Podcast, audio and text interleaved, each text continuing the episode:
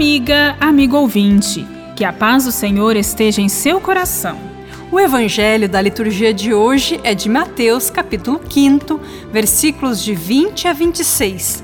Traz dois temas fortes: justiça e reconciliação, e também exigentes, porque desloca o eixo da justiça do legalismo social para o foro íntimo da pessoa humana. A afirmação inicial de Jesus é incontestável.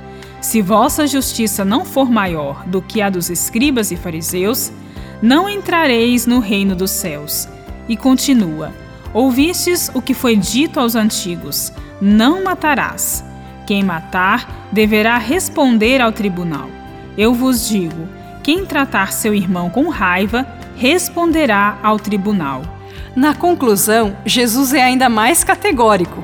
Quando estiveres levando tua oferenda ao altar e ali te lembrares que teu irmão tem alguma coisa contra ti, deixa tua oferenda diante do altar e vai primeiro reconciliar-te com teu irmão. Só então vai apresentar tua oferenda. Não é suficiente a justiça dos fariseus. Não basta evitar a violência que gera os homicídios e as guerras. Jesus vai à raiz do mal, que está situado no mais profundo do nosso ser. Supõe a conversão profunda do coração, porque é ali que moram o ódio, a discórdia e a própria morte. É pela prática de uma nova justiça que a vida pode ser restaurada e preservada sobre a terra. Uma justiça abrangente que se desdobra em práticas cotidianas de uma convivência humana, harmoniosa e fraternal. É a superação da lei pelo amor. Após a encarnação de Jesus, o lugar privilegiado da justiça divina não é mais o templo, onde você leva a sua oferenda, mas o coração do irmão, que você procura para fazer acontecer a reconciliação.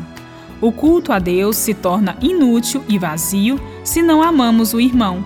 A reconciliação com o irmão tem precedência à adoração de Deus. O mandamento dizia: não matarás. Jesus vai mais longe. Qualquer forma de ódio, discriminação, desprezo ou indiferença em relação ao próximo já é um atentado contra ele e contra a vida. Não podemos adiar o perdão fraterno se queremos chegar perto de Deus. A verdadeira justiça cristã só pode ser entendida quando ela passa pelo caminho do perdão e da reconciliação. Bíblia Deus com a gente. Produção de Paulinas Web Rádio. Apresentação: Irmã Viviane Moura e Irmã Bárbara Santana.